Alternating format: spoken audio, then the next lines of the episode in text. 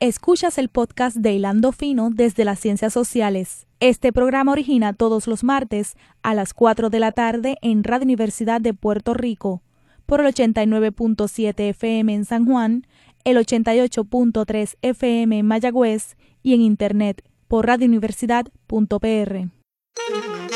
Cadena Radio Universidad de Puerto Rico presenta Hilando Fino desde las Ciencias Sociales un programa de análisis profundo sobre temas contemporáneos de interés nacional e internacional a cargo de profesores e investigadores universitarios.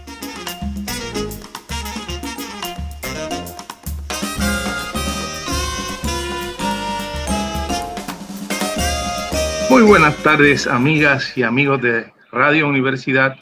Aquí en otra edición de Hilando Fino desde las Ciencias Sociales, a través de la tecnología nos permite la propia Universidad de Puerto Rico. Hemos podido seguir grabando estas ediciones de Hilando Fino desde las ciencias sociales, gracias al apoyo de Aisa Santos y del personal de Radio Universidad que tan amablemente nos ha estado ayudando durante este periodo. Hoy queremos salirnos un poco de, de las fronteras del, del ámbito político local, del ámbito político de Puerto Rico, para insertarnos en la política internacional o quizás más bien por la naturaleza del invitado que tenemos hoy en la geopolítica internacional, que es un tema importantísimo. Este, como ustedes saben, es su programa Hilando Fino que se produce gracias a la cooperación de los departamentos de política Geografía y Economía de la Facultad de Ciencias Sociales. Mi nombre es Javier Colón, yo soy profesor del Departamento de Ciencias Políticas y hoy me acompaña un catedrático distinguido de nuestra universidad, profesor del Departamento de Geografía y analista en asuntos eh, internacionales. Y queremos, eh, y su nombre es Carlos Severino Valdés. Buenas tardes, Carlos. Muy buenas tardes, Javier. Un placer estar aquí en Radio Universidad, que siempre me complace estar aquí en, la casa. Soy parte de este programa, lo vi nacer, estuve desde el principio, así que he visto su desarrollo y me alegra mucho que se haya sostenido a través del tiempo como uno de los eh, programas de mayor credibilidad en la, en la radio. Así que felicito te felicito a ti y a la audiencia que siempre eh, sintoniza este programa y por supuesto a Radio Universidad. Gracias, Carlos. Gracias por esas palabras. Carlos, eh, siempre es un placer discutir contigo asuntos de la esfera internacional porque eres una de esas personas que se mantiene muy al día de lo que está ocurriendo en el resto del mundo. No has caído en la tentación de, quedarte en el marco insularista. Eh, así que quiero, quiero eh, discutir contigo eh, algunos asuntos de la esfera internacional. Sé que hiciste hace poco un reportaje sobre el conflicto entre, entre China e India, el conflicto fronterizo que terminó con la muerte de, de un número de soldados, ¿verdad? Una cosa interesantísima, lamentable, muy lamentable. 20 del lado de, 20 del lado, sí, India. del lado de India, ¿verdad? Y no se sabe si China murieron. Nunca dijo, China nunca dijo. Y interesante porque fue una pelea, que, una, una pelea, por decirlo de alguna forma, que no fue usando armas, sino fue una lucha, vamos a decir, cuerpo a cuerpo, porque no, no pueden utilizar sus armas. Eso me estuvo interesantísimo. Entonces quiero hablar de este tema, pero quería comenzar, porque tengo mucha curiosidad en cuáles son tu, tu perspectiva, hablando más ampliamente sobre el aspecto internacional y, y estos cambios tan importantes que se están produciendo en la esfera internacional. Y específicamente quería comenzar, Carlos, preguntándote qué significado tú le das a las expresiones de la líder de Alemania, Merkel, en el sentido de que había que prepararse para un mundo en donde Estados Unidos ya no fuera la potencia eh, líder o la potencia hegemónica. ¿Qué te parecen esas expresiones? ¿Por qué las hace? ¿Qué las motiva? ¿Y cuán importantes tú crees que son el hecho de que, de que una figura tan importante en el ámbito internacional, con tanto liderato nacional e internacional, ande pregonando esa, esa, esa idea. Sí, eh, yo creo que la pregunta es muy oportuna y que comience con, con esa frase, ¿verdad? Con esa expresión de Angela Merkel, pues es bien ilustrativo. De hecho, en gran medida, también el conflicto chino-indio, en alguna medida, pues está, hay unos elementos ahí que son claramente definibles, fronterizos, pero en alguna medida también es un issue de hegemonía mundial y podremos hablar sobre eso después. Yo creo que lo que dice Merkel es algo contundente y es algo real, que ella como una líder conservadora ¿ah? y como eh, eh, gobernante de uno de los países más eh, sólidamente aliados de los Estados Unidos, pues pone a uno a reflexionar, evidentemente. ¿Por qué ella dice eso? Ella dice eso porque hay dos conjuntos de factores que se pueden eh, definir para entender esta situación. Número uno, hay, yo diría que hay causas objetivas, eh, ¿verdad? Que son aspectos que se pueden eh, cuantificar y que se pueden, ¿verdad? Este, ilustrar de esa manera en cuanto al, al crecimiento, en cuanto a la, a la, a la postura en el ruedo internacional de algunos países que han venido con mucho éxito a retar eso que conocemos como un orden internacional, una hegemonía unipolar, ¿verdad? Y luego, y luego porque también hay, también hay eh, un deterioro subjetivo de eh, posicionamiento de, liderato de los Estados Unidos, vamos a decir, un, un, debilitamiento moral de la política exterior de los Estados Unidos particularmente desde este siglo, del 2001 en adelante, eh, pues por la, por la preponderancia de asuntos que vienen reñidos con los intereses de, de sus propios aliados, aliados de los Estados Unidos, eh, y que además le han ganado a través del tiempo, ya mucho más, atrás de eso, eh, una, un posicionamiento muy, muy antagónico visualizado como antagónico para muchos intereses de muchos países importantes del mundo.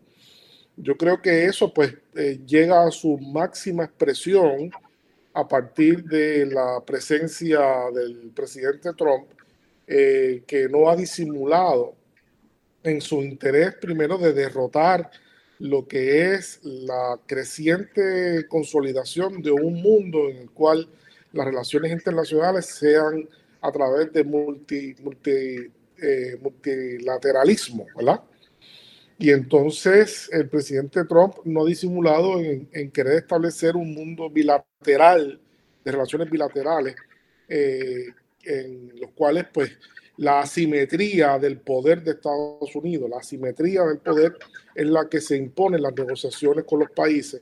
Eh, y eso ha creado un malestar muy grande en, la Unión Europea y en algunos otros organismos multilaterales que, ¿verdad? que se basan en la negociación, en la colaboración, en la disuasión como mecanismo fundamental de, las relaciones internacionales.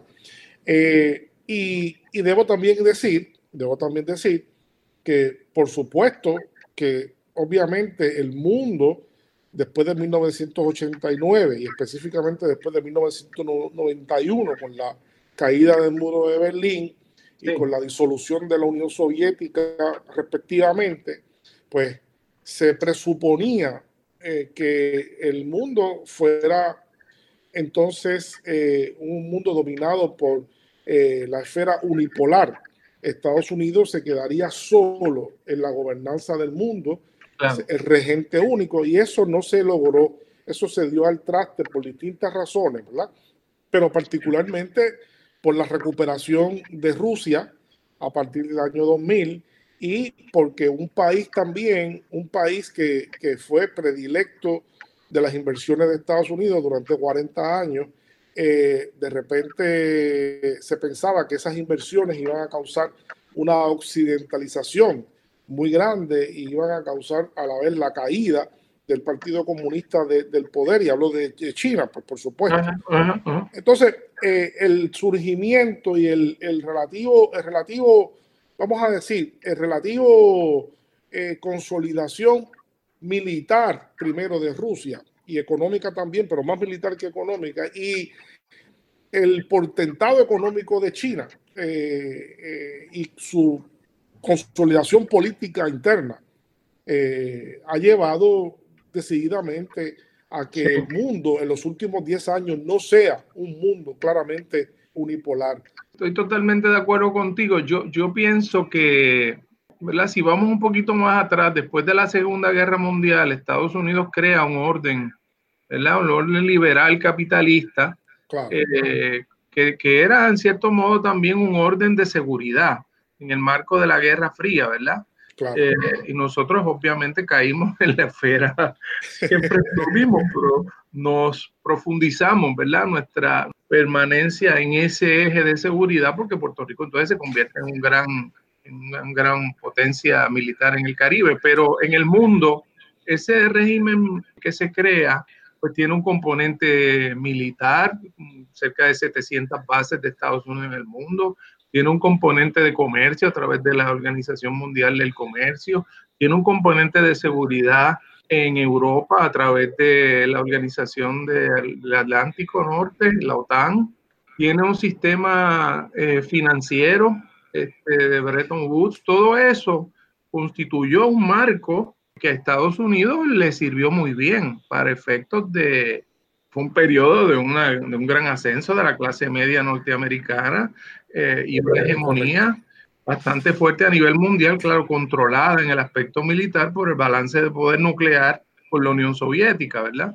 Entonces viene ese periodo que tú has hablado muy bien del llamado unipolarismo, luego de la caída de, de, la Unión Soviética, el fin de la Guerra Fría, y entonces Estados Unidos en cierto modo desaprovecha totalmente ese momento, se confirma en cierto modo el pronóstico de los realistas a nivel de la teoría internacional de que cuando alguien tiene demasiado poder en el sistema internacional y nadie lo contrabalancea, pues la tendencia del que tiene ese poder unipolar lo va a desperdiciar y lo va, lo va a ejercer de forma irresponsable. Y la guerra de Irak en ese sentido constituyó el mejor ejemplo de ese uso irresponsable, ¿verdad? Entonces llega Obama, Obama trata de un poco restablecer algún tipo de multilateralismo, se establece el pacto con Irán para evitar la, la, cosa nuclear en, en ese país.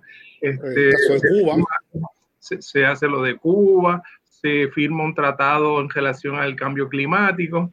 Y entonces eso genera a nivel interno de Estados Unidos una reacción muy fuerte, eh, que es la que provoca la llegada de Trump. Entonces Trump eh, eh, muy contradictorio en su política internacional, no es fácil de seguir, creo yo, porque invierte mucho a nivel militar, aumenta en 50 billones el presupuesto militar, pero al mismo tiempo pregona la necesidad de que Estados Unidos se salga de conflictos de larga duración. Eh, y ha tratado de lograr un acuerdo con los talibanes en Afganistán, no lo ha logrado, etcétera. Entonces, este... Ni, ni eh, la, pregunta, la pregunta que te iba a hacer era si en cierto modo tú interpretas esta, estas expresiones de Merkel como una advertencia a lo, lo trágico que resultaría para el mundo capitalista liberal si Trump es reelecto. En alguna medida sí, en alguna medida yo creo que tú tienes razón. Eh, hay, una, hay algo trágico para el mundo en una reelección de Donald Trump, pero lo que está diciendo Merkel lo hice también por la herida. Eh, los europeos en ese contexto han sido maltratados. Eh, han sido también, acuérdate que, que, Merkel fue espionada por Estados Unidos, ¿verdad? eso claro, claro, claro, y eso se descubrió, ¿verdad? Claro, acuérdate, que en estos años eh, las tensiones entre Estados Unidos y Alemania y otros países europeos ha sido muy grande. Eh, por, primera vez han quedado descubiertas y eso ha debilitado mucho a la Unión Europea. Trump es un abierto desafecto de la Unión Europea.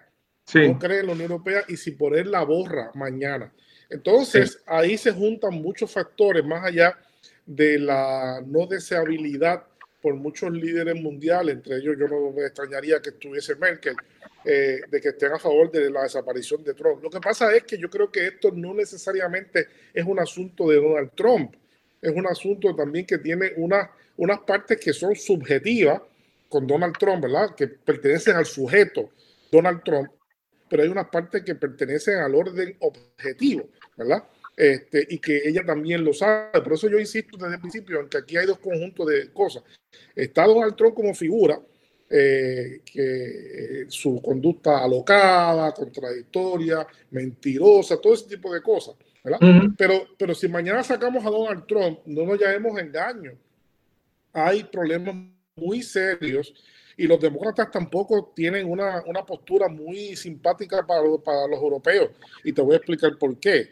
Eh, eh, los demócratas son los campeones de la rusofobia, ¿verdad? Y están ahora también desarrollando una xenofobia violenta.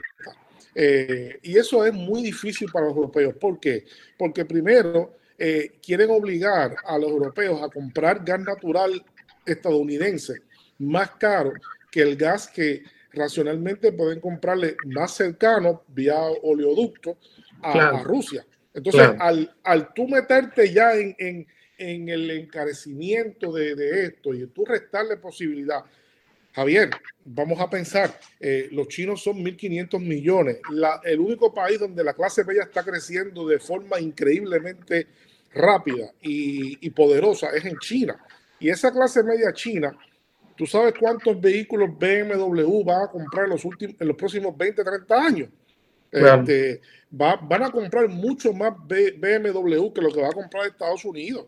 Este, entonces, eh, eh, tú enajenarte, eh, obligar a que tú tengas que hacer concesiones de la soberanía para complacer a, un, a, Estados Unidos en esta, en esta aventura de hostilidad contra Rusia y contra China, pues para los europeos eso no es muy simpático porque les cuesta dinero.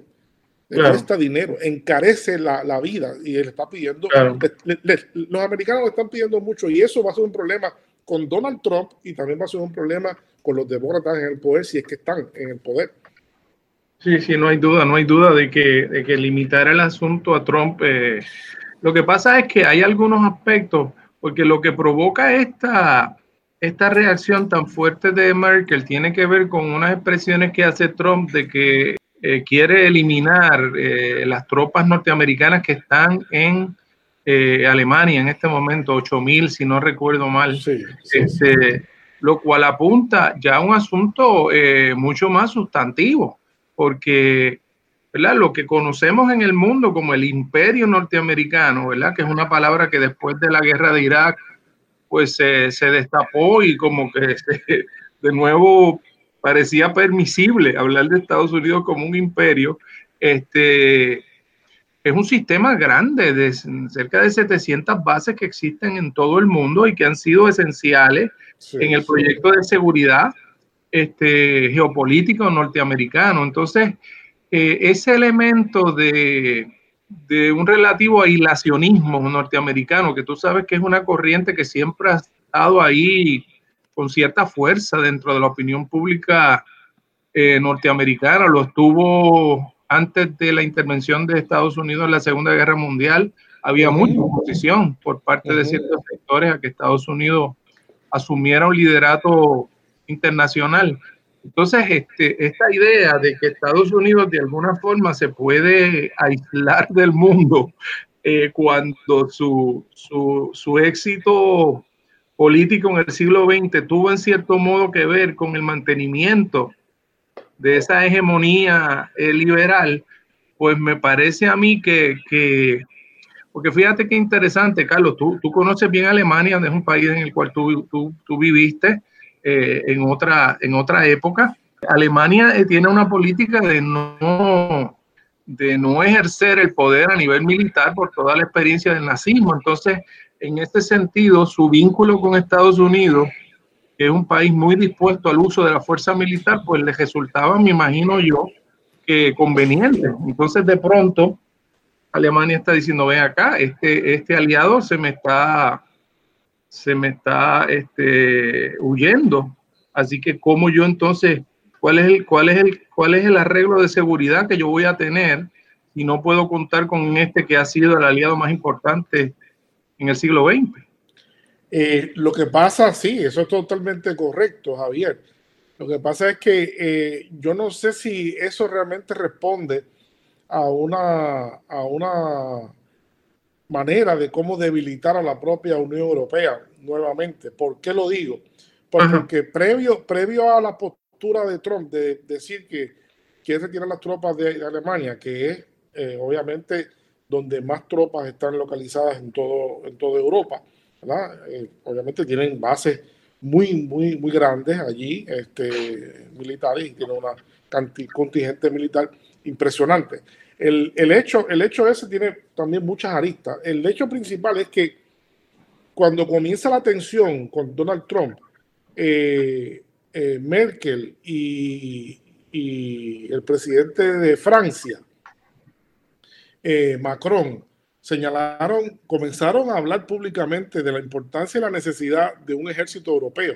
Cuando Trump comenzó a, querer cobrarle, porque los países europeos no pagan la cuota, ni se le ha aumentado la cuota con respecto a, la OTAN. El problema de Donald Trump no solamente es con las tropas en Alemania, es con la OTAN en general, porque él dice que Estados Unidos tiene que eh, subsidiar la seguridad de los europeos. Eh, entonces, eso ya no es para Donald Trump, eso no es algo eh, plausible. Eso hay que eliminarlo. Entonces los europeos se preguntan, pero si vamos a invertir dinero en seguridad, vamos a invertir no dinero en Estados Unidos, que es el hegemón de lo que, de lo que pasa en la OTAN, sino vamos a invertir dinero en nuestro propio ejército. ¿verdad? Esa es la mm. disyuntiva. Un ejército europeo, pues obviamente es un proyecto de consolidación del proyecto de la Unión Europea. Eh, el proyecto de expansión de la OTAN lo que le ha traído es, es, problemas a, Europa, que ha tenido, ha, tenido, Europa ha tenido que, sin quererlo, comenzar, ahí comenzó, ahí comenzó, desde los 90 comenzó la tendencia a que muchos gobiernos europeos se visualizaran como unos gobiernos títeres de Estados Unidos que estaban jugándole a los intereses de esa expansión en la guerra de los Balcanes, que fue una guerra, no hay duda, de expansión geopolítica para acercarse lo más posible a las fronteras con Rusia. Claro, claro, eh, claro. Y, esto, y esto tiene también, perdona que te interrumpa, tiene también consecuencias económicas, porque entonces eh, empezaron a haber problemas con la compra de equipo militar de Europa eh, a Estados Unidos, ¿verdad? Sobre todo la compañía Boeing, que es quien suple mucha de la tecnología militar europea. Entonces los europeos están diciendo, bueno, si, si tú estás retirando la confianza a la alianza que estamos haciendo, pues entonces quizás yo no tengo que comprarte tu tecnología militar y entonces ya, ya eso también eh, eh, plantea unos problemas tremendos porque eh, esa es una industria importantísima en Estados Unidos que le genera grandes ganancias al, capital norteamericano y genera también mucho empleo sofisticado, ¿no? Sí, y que ha sido también parte del problema de la pérdida de hegemonía porque recuerda tú que hace 30 años en Estados Unidos había cuatro grandes compañías. Ahora eso se ha concentrado eso, pero la competencia internacional en el mundo de la aeronáutica es, es muy fuerte. Y entonces fíjate cómo los europeos, del, del, gusto, del punto de vista de Donald Trump, eh, la consolidación de Airbus ha, sido un golpe para, su, para la industria de Estados Unidos porque él piensa que los europeos deberían haber sido consumidores de aviones Boeing para consolidar su, mundo económico. Sin embargo, los europeos han, contestado consolidando una empresa importante, altamente subsidiada, ¿verdad? como lo es eh, Airbus, eh, y entonces han, salido también otros competidores. Rusia ha vuelto también a producir aviones importantes eh, para, el comercio, de, digo, de aviones de, de pasajeros China también lo hace, Brasil también lo está haciendo, India también lo está haciendo. O sea que vemos a, Boeing con problemas serios, ¿verdad? Y entonces eso es parte de la, de la, preocupación que tiene Estados Unidos y eso es parte de la consideración que tú mismo estás eh, poniendo muy, muy justamente con relación a la posibilidad de entonces que Estados Unidos, lo que plantea el, el neoconservadurismo en Estados Unidos es eso, es volver a su frontera y que su propia producción industrial.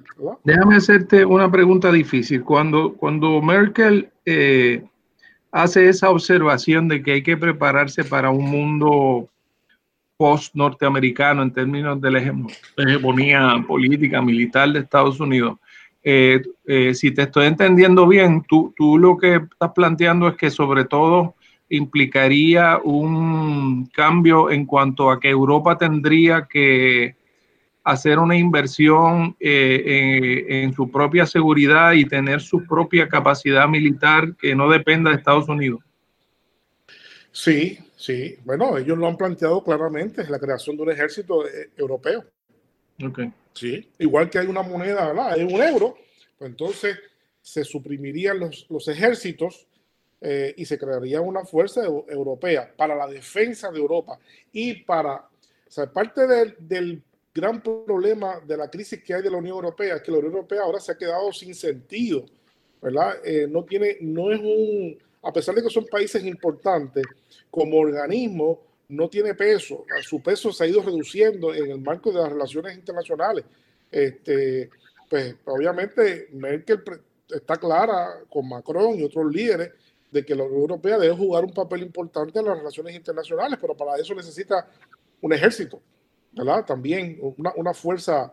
Y eso es un cambio importante, ¿ah? un cambio importante porque la Merkel no está diciendo que vamos a crear, a fortalecer el ejército alemán. Lo que está diciendo es que vamos a crear un ejército europeo, pero todos sabemos además La, importancia que tiene eh, Alemania y ahora que no está eh, el Reino Unido, pues entonces mucho, mucho más la importancia que tiene Alemania en el marco de, de la Unión Europea. Claro, y, el, tema de un ejército alemán sabemos que es un tema muy problemático por la herencia del nazismo y toda la... correctamente, correctamente, correctamente, pero por otro lado, por otro lado, Europa está en una posición de debilidad con respecto a dos bloques importantes, está con debilidad respecto a, los progresos eh, de potencias hegemónicas que de nuevo cuño que están surgiendo como la India, como eh, China, como Rusia y está desprotegida con respecto a eso. Por otro lado, Estados Unidos lo que le ha demostrado es que ya no pueden confiar en Estados Unidos, ya no pueden confiar en él, porque Donald Trump, claro, claramente los critica abiertamente, los lo pone en una posición de tirante pública y le pagar, pagar más. Entonces, la pregunta de ellos es sencilla, y, pero ¿para, qué vamos a pagar para que Estados Unidos mande? en nuestro territorio. ¿no? Acuérdate que son países de larga tradición, muy orgullosos de su soberanía y no van a ceder fácilmente, no van a seguir siendo, no se van a convertir en, o sea, no va a ser fácil para los europeos jugar el papel que juega, por ejemplo, algunos países en, en, América Latina con la, con la OEA. Eso no, eso no es, ¿sabes? No, convertir a algunos países europeos pues, tiene un costo alto en, un Ecuador o algo así. No, no, no. Yo no creo que eso sea negociable. También, cualquier gobernante que inicie eso va a tener la, va, a tener la, de, perder, la de perder pronto de, de sus países. También se me ocurre, Carlos, que están los problemas reales, ¿verdad? Los problemas, cuando, cuando digo los problemas reales, todos estos son reales, pero si por ejemplo nos referimos al tema del cambio climático, que ha habido de nuevo un gran interés en, en atender el asunto con vistas al, vínculo que eh, muchos científicos están haciendo entre el cambio climático y la, y la pandemia, la pérdida de los bosques, los cambios de, de cómo se están acercando las poblaciones a, a, los animales por la cuestión de la destrucción de los bosques, toda una discusión interesantísima que está ocurriendo a nivel mundial. Entonces, de pronto, eh, la comunidad europea, que tiene mucho interés en el tema en general, se ve que no tiene tampoco un, con quién conversar en este momento en Estados Unidos con, en el tema, que en efecto ha establecido una posición unilateralista, ¿verdad? Entonces, este, lo mismo con el acuerdo con, con, Irán para evitar que Irán terminara con su programa nuclear, que es un gran esfuerzo internacional y después quedó truncado cuando Estados Unidos retira el apoyo al, al acuerdo. O sea, los europeos también tienen que estarse planteando cómo diablos nosotros podemos articular una política internacional coherente cuando eh, lo que era el líder del mundo liberal ahora anda en una onda absolutamente unilateral. Estoy totalmente de acuerdo contigo, pero más, más que eso, o sea, no solamente es un asunto de Estado, es que el ciudadano común europeo está preocupado por el cambio climático. Eh, y está dispuesto a manifestarse políticamente por el cambio climático. Claro, claro, es un asunto. el asunto ecológico en Europa es un asunto de muy alto nivel de los individuos. Vamos a hacer una primera pausa aquí en Hilando Fino. Regresamos de inmediato.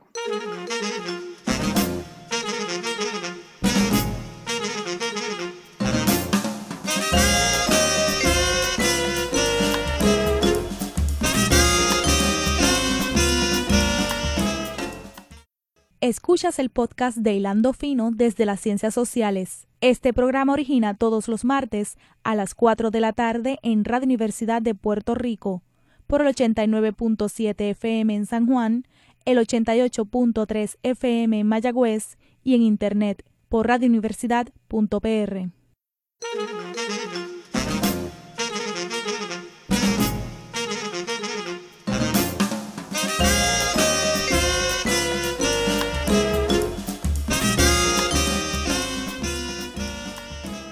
Continuamos, amigas y amigos de Radio Universidad, con este programa Hilando Fino desde las Ciencias Sociales. Hoy nos acompaña el doctor Carlos Severino Valdés, eh, catedrático del Departamento de Geografía de la Facultad de Ciencias Sociales. Y estamos analizando aspectos importantes del escenario internacional. En la primera parte hablamos un poco de las expresiones de Angela Merkel, primera ministra de Alemania, que hizo unas declaraciones que han causado un gran impacto internacional diciendo que Europa se tenía que preparar para un mundo en donde Estados Unidos dejara de ejercer el liderato mundial y eso pues ha causado reacciones en todo, en todo el mundo. Y estábamos analizando cuáles son las implicaciones de ese, de ese elemento.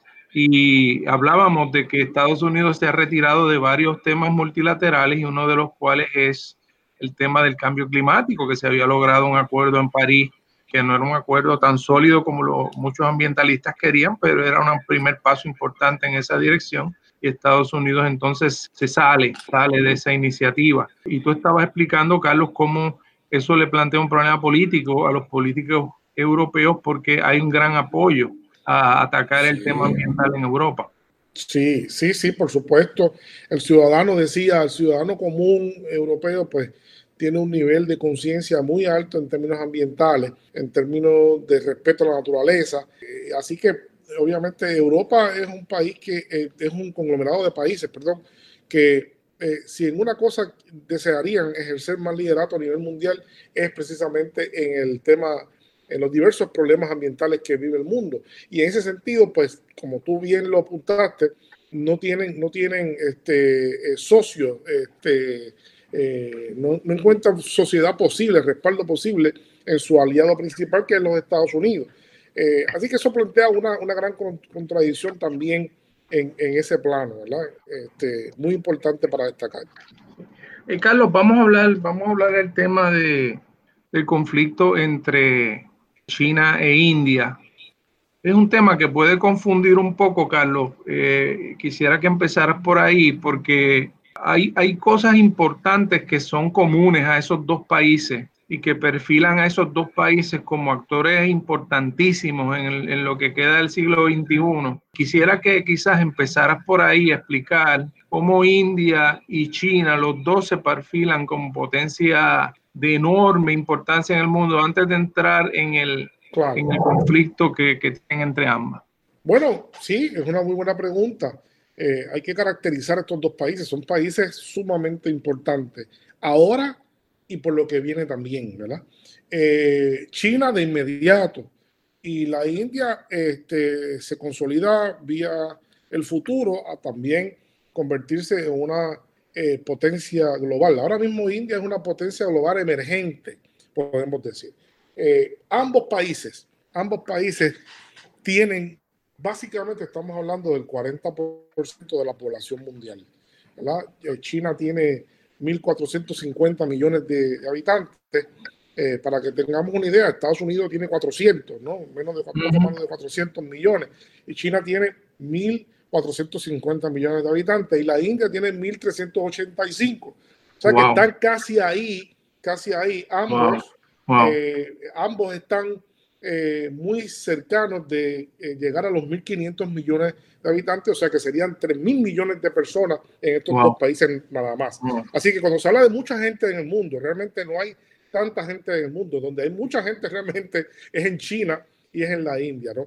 Eh, ¿Cuál es la importancia de eso? Pues bien, como decía, eh, importantes geopolíticos en el pasado, pues el tamaño de la población de un país puede ser algo eh, virtualmente importante y China ha jugado a eso siempre. China, el, partido, el Partido Comunista de China en su último congreso, sabiendo que el periodo de gran expansión económica y de crecimiento iba a estar finalizando, como finalmente se ha desacelerado, eh, los economistas chinos prevén que durante los próximos 30, 40 años, el crecimiento económico de China está garantizado simplemente activando el consumo interno.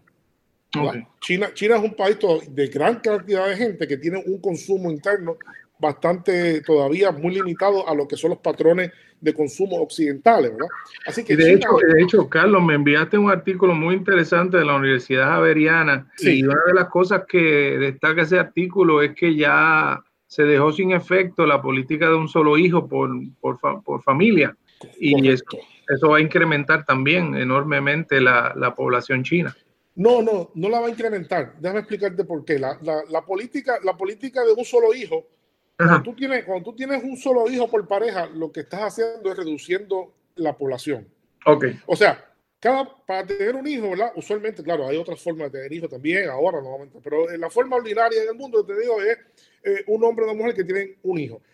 Para explicarte algo sencillo, si un hombre y una mujer tienen más de dos hijos, eso quiere decir que están dejando reemplazo cuando se mueran. Okay. esas, dos personas se van a morir. Si tengo tres hijos, pues yo dejé uno más que los otros dos. Si o sea, que lo que, lo que, han lo que han abandonado es la política de reducción poblacional. De reducción poblacional y con dos hijos lo que están garantizando es que la población permanezca estable. No, no va a crecer la población porque cada dos personas van a ser reemplazados por dos personas.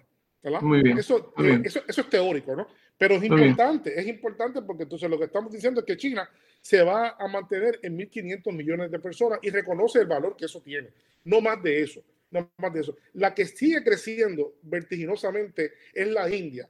Y todo parece indicar estadísticamente que la India en 2050 va a tener más población que la India. ¿Y por qué la India es importante? Porque la India es un país muy grande también, es un país poderoso, es un país con una gran capacidad industrial en expansión.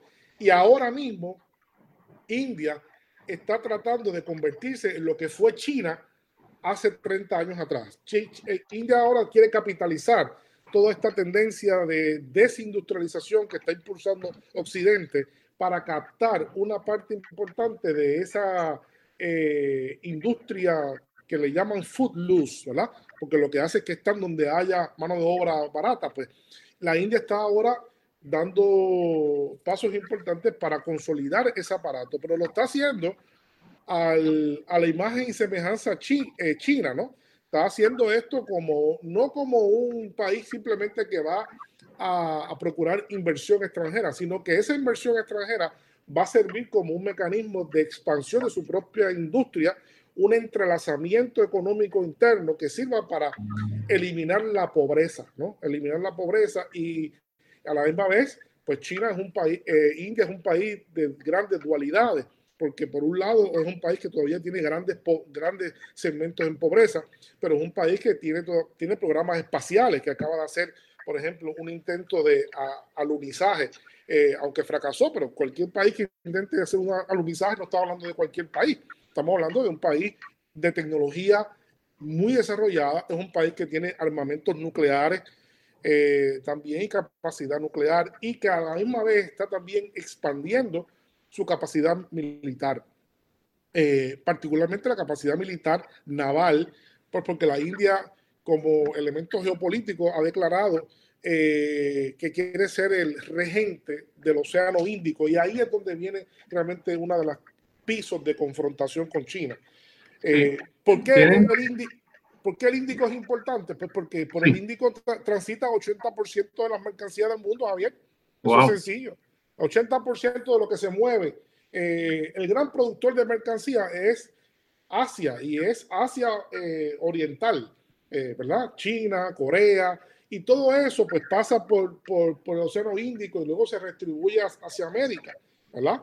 Entonces eso es un tráfico increíble. Sí, me parece muy interesante, Carlos, porque desde la perspectiva de la teoría internacional, este, se plantea que las grandes potencias hegemónicas en el mundo, primero tienen que ser hegemónicas en su región. Y entonces cuando yo leía eh, este ensayo que me enviaste, eh, pensaba que obviamente en esta lucha por ejercer la hegemonía regional, obviamente China está mejor posicionada porque tiene pues, más recursos económicos, más recursos eh, tecnológicos, este, y tiene ya una, una capacidad de inversión internacional que le ha permitido, eh, una de las cosas que, que, aprendí leyendo el ensayo que me enviaste, unas inversiones muy fuertes en países como Pakistán, que son que son este, fronterizos con, con la India, lo que entonces empieza a, hacer que China juegue ese papel regional. Entonces, obviamente, eh, India está muy consciente de que, eh, de que China quiere jugar ese, ese juego estratégico y que, y que quiere tener unos accesos este, para su gran proyecto geopolítico, ¿verdad? Eh, que, que puede entonces este, eh, plantearle problemas a, India, que también quiere que se respete su espacio y su, y su, y su capacidad de ser una gran potencia mundial en el futuro. Entonces me, me, pareció un estudio muy interesante desde esa perspectiva realista. Sí lo es, sí lo es. Eh, y básicamente, mira Javier, eh, en mi opinión, el proyecto económico que aquí no es conocido, más importante del siglo XXI, es la recreación de la ruta de la seda. O sea, yo no tengo la menor duda. Ese es el proyecto más ambicioso del mundo, por mucho. No hay un país, Estados Unidos ni siquiera sueña con un proyecto de, esa magnitud. Estados Unidos Carlos, Carlos, para, para, el beneficio de los oyentes, describe un poco ese proyecto. Sí, sí, sí. Pues la, la, ruta, bueno, sabemos que de data milenaria, pues China eh, tenía la famosa ruta de, de, la seda. Esa ruta de la seda, pues le, le, trajo una gran riqueza a China, intercambiando distintas mercancías que venían de cada vez de distintos países de Asia y después hasta de, de Europa, África, venían mercaderes eh, venían caravanas continuamente y las ciudades que estaban en todo ese ámbito de transporte fueron ciudades que florecieron, Samarcanda, Bagdad, eh, eh, ¿verdad? Este, ciudades como Trípoli, puertos marinos, la, la, India. Entonces, aquello fue un esplendor económico muy, muy importante de hace dos mil años atrás, tres mil años atrás, ¿verdad? Este, hasta Marco Polo que, que estuvo por allí. Entonces, la China, en, honor a, lo que representó económicamente ese proyecto, ha planteado ahora eh, la nueva ruta de, la seda, la iniciativa de la nueva ruta de la seda, que es un proyecto con una dotación económica increíblemente grande, un banco de desarrollo con capacidad financiera increíble, que está desarrollando puertos, está desarrollando aeropuertos, está desarrollando vías, eh, eh, eh, ferrocarriles de alta velocidad, ferrocarriles ordinarios, bueno, en fin, una gama de proyectos para activar nuevamente la ruta fundamentalmente de transporte mercantil y de pasajeros y de bienes desde China hasta Portugal, desde China hasta la India, desde China hasta Medio Oriente. Toda esa zona, que es una zona sumamente pobre, ¿verdad? que se quedó atrasada eh, desde los últimos tres, tres siglos, porque se dio el desarrollo marítimo y allí se descuidó el desarrollo de carretera, no hay carretera. Todo, esa, todo ese conglomerado de países de Asia Central, eh, riquísimos en materias primas, en petróleo, en, en, en, en, gas y en otros minerales clave, pues China ha planteado ahora eh, recrear toda esa ruta y activar ese económico de las grandes caravanas del pasado ahora en nuevas vías de comunicación, ¿verdad? Entonces, en ese sentido, pues, eh, Pakistán, como tú decías, es un país importantísimo para China porque en Pakistán es el, lugar por excelencia donde la ruta de la seda va a salir hacia el Índico. No es por la India, pues porque la India no es, eh, obviamente, geopolíticamente el socio más confiable para China. Sin embargo, las relaciones entre Pakistán y China desde hace décadas son excelentes, ¿no? Así que es por Pakistán donde se están construyendo un puerto gigantesco, de un puerto de aguas profundas gigantesco, eh, la carretera de Kualkam, eh, el, aeropuerto, un aeropuerto en el orden de 60 millones de, personas. O sea, están haciendo una inversión en infraestructura realmente importante. Pero no solamente eso, como tú dijiste, es importante destacar también que están invirtiendo en Sri Lanka. Eh, de hecho, es interesante cómo China trata a los países que tienen deuda. Mira, eh, eso, ese, ese, caso es interesante, Javier, eh, como paréntesis, porque Sri Lanka tenía una deuda grandísima y se fue a, quiebra, ¿verdad? Entonces, mira cuál es el estilo, la, la, la diferencia entre el, el, Fondo Monetario y China como entidad prestataria. Pues China le dijo, pues yo te voy a, yo te voy a, a perdonar la deuda si tú me alquilas el puerto, el, puerto principal de Sri Lanka, me lo alquila por 99 años. Eso, eso, ellos no vienen a decirte quién es el partido que va a gobernar, ni te monta una junta de control fiscal. No, no, te dicen, dame, dame ese puertecito. Es como si mañana dijera Estados Unidos, devuélveme Roosevelt Road y yo te, y yo te, te, elimino esa deuda, ¿no? Este, algo, algo así. y, la, la, asociación mental que yo hice fue con Guantánamo, que se le hizo firmar a Cuba un tratado de... claro. Claro. Claro, perpetua sobre, sobre Guantánamo. En el caso de Guantánamo es peor porque es perpetuo. O sea, no... sí, eso, es, eso no tiene fin. Ahí estamos. Pero entonces, como te decía, Sri Lanka por un lado y sobre todo por el otro lado, eh, Myanmar, eh, con un corredor que están haciendo hasta Tailandia. O sea que China está haciendo grandes inversiones apoyando ese proyecto de la ruta de la seda. De hecho, los problemas que hay con Italia en la Unión Europea tienen que ver porque Italia es el socio más entusiasta europeo de la ruta de la seda. Y Estados Unidos, obviamente, Estados Unidos no participa de la ruta de, la seda. Y, y, desde la teoría, en cierto modo es antagónico a su, Estados Unidos ha planteado dos proyectos paralelos. Eh, uno es el proyecto de de Muassam en la India y el otro es el proyecto Indo-Pacífico, que ninguno tiene oportunidad realmente, porque no tienen dinero, no tienen, realmente son simbólicos, son hechos simbólicos. Pero eh, desde, recuerda tú que este proyecto, eh, eh, ¿cuál es el problema geopolítico con este proyecto de China, de la Ruta de la Seda? Es que recuerda que Sir Hartford Mackinder, en su teoría de pivote geográfico, esa teoría tiene más de 100 años. Y Hartford Mackinder siempre decía que el que domine la isla mundo, que es Asia, ¿verdad? El que domine la isla mundo, el, el corazón de el Heartland, le llamaba a él, el que domine la isla mundo, domina el mundo, ¿verdad?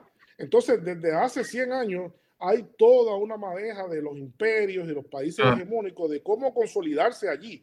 Entonces China de, repente ha traído este, este, proyecto que está, lo está empujando con fuerza, inclusive la gente no sabe, pero el, el canal de Nicaragua, o sea, no es casual, o sea, esto, no es una, esto no es un golpe de suerte que Ortega se inventó en Nicaragua de hacer un, no, no, no, no, el, el, el, el canal de, de, eh, interoceánico de Nicaragua eh, no va a sustituir el de Panamá, es que este canal sería un canal de grandes buques que ¿Tú, le ves, ¿Tú le ves viabilidad todavía a ese proyecto? Porque ha habido mucha discusión de si realmente... ha habido mucha discusión, ha habido mucha discusión.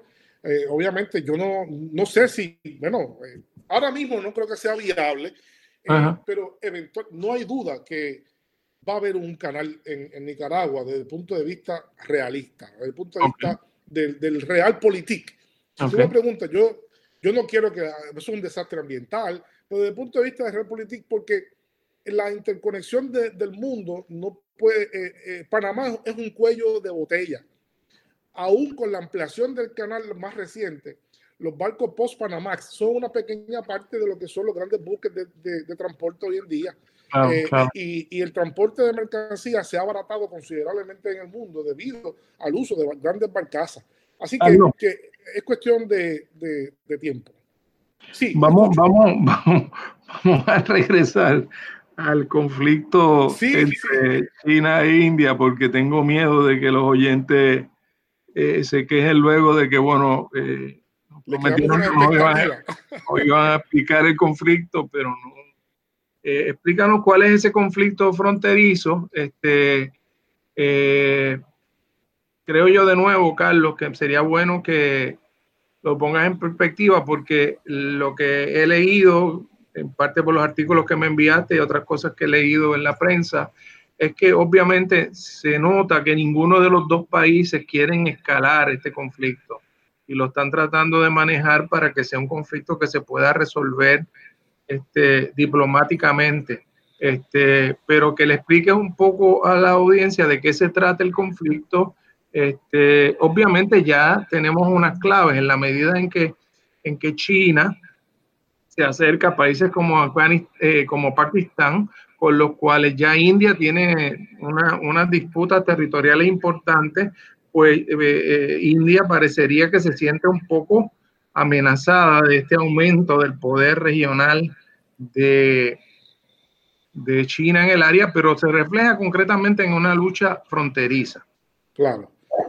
Pues bien, este conflicto realmente pues comienza hace 70 años, realmente, y hace 70 años comienza pues porque eh, las fronteras que se delimitaron entre China y la India, que ambos pues vivieron procesos o coloniales o neocoloniales con respecto a los británicos, pues fueron las fronteras que delimitaron los británicos. Y usualmente en esas fronteras que delimitan los imperios en el siglo XIX, en el siglo XX, son fronteras realmente que se llaman en geografía política eh, superimpuestas. ¿Qué quiere decir eso? Son fronteras que no respetan realmente las unidades culturales y dividen pueblos por el medio y dejan una parte aquí, dejan otra parte aquí de familias iguales, familias idiomáticas, familias eh, religiosas, familias culturales importantes.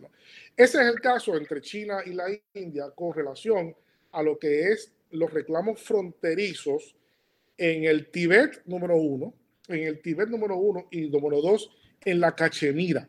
Eh, Cachemira es un territorio bien importante que tú recordarás, no es la primera vez que está en la palestra pública internacional eh, por la fricción entre Pakistán, que tiene una parte de la Cachemira, India tiene otra parte de la Cachemira y China tiene otra parte de la Cachemira. Así que la Cachemira se distribuye en un territorio importante de, verdad, eh, enclavado en los Himalayas, altísimo, a, a 7.000, 8.000 metros de, altura, que tiene reclamos fronterizos importantes.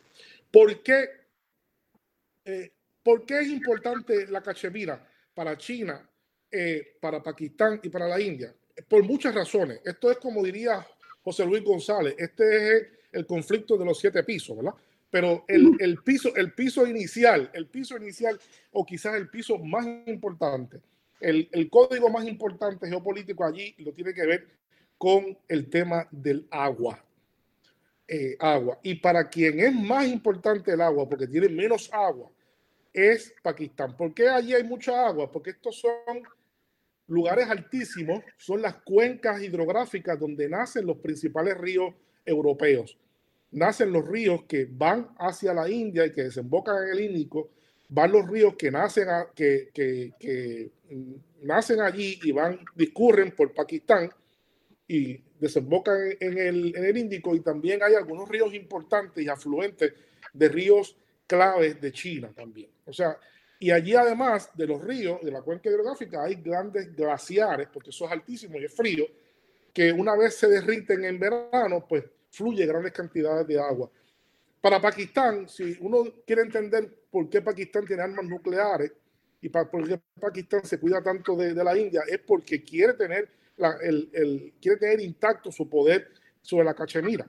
Porque para Pakistán, que es el país más extremadamente, de los tres, el país más afectado, el que, tiene menos agua, ¿no? Este, pues la Cachemira es más importante para, para ellos, ¿no?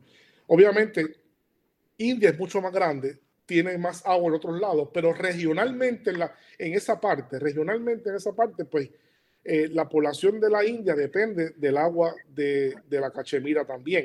Así que, en, cierto modo, este conflicto tiene que ver con el legado colonial y la, una serie de, puntos fronterizos que han tratado de negociar eh, India y China, pero que en algunos casos todavía quedan... Eh, no, no solo se ha negociado, Javier, hubo una guerra entre China y la India en 1962. No podemos, sé, lo sé. No, no, podemos olvidar eso. O sea, esto, ah. esto ha sido un conflicto que ha causado ya guerras. no, no, no una guerra de 20 personas como la vez pasada, como la, semana antipasada, sino una guerra frontal. Claro, eso no va a pasar ahora.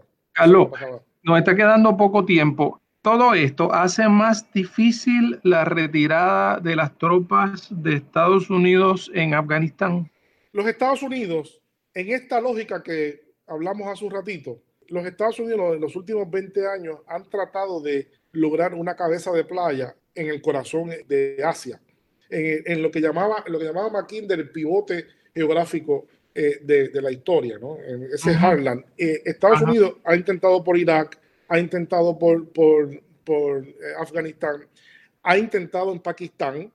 El Pakistán es un socio importante, ¿verdad? Irreverente, pero importante para Estados Unidos. Y además lo está intentando también en Siria, ¿no? Así que Estados Unidos lo ha intentado en Kurdistán. Estados Unidos busca la forma de cómo consolidar un espacio allí. pero con poco éxito, con poco éxito. No ha tenido éxito. En ningún caso ha tenido éxito. En ningún caso ha tenido éxito. Y eso yo sé que preocupa a las élites de poder de los Estados Unidos, a las élites de lo que es el Deep State, no a Donald Trump. Donald Trump es un ave de paso. Pero para el deep, deep State en Estados Unidos, la gente que sabe de verdad, la gente que está allí permanentemente y que sabe, el que Estados Unidos no tenga un socio plausible, seguro en la región, es algo sumamente preocupante para ellos.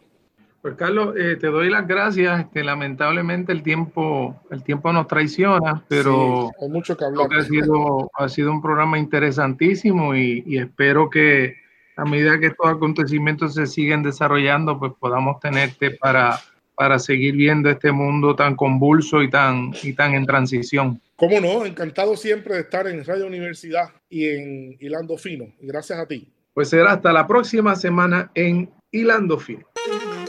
Cadena Radio Universidad de Puerto Rico presentó Hilando Fino desde las Ciencias Sociales.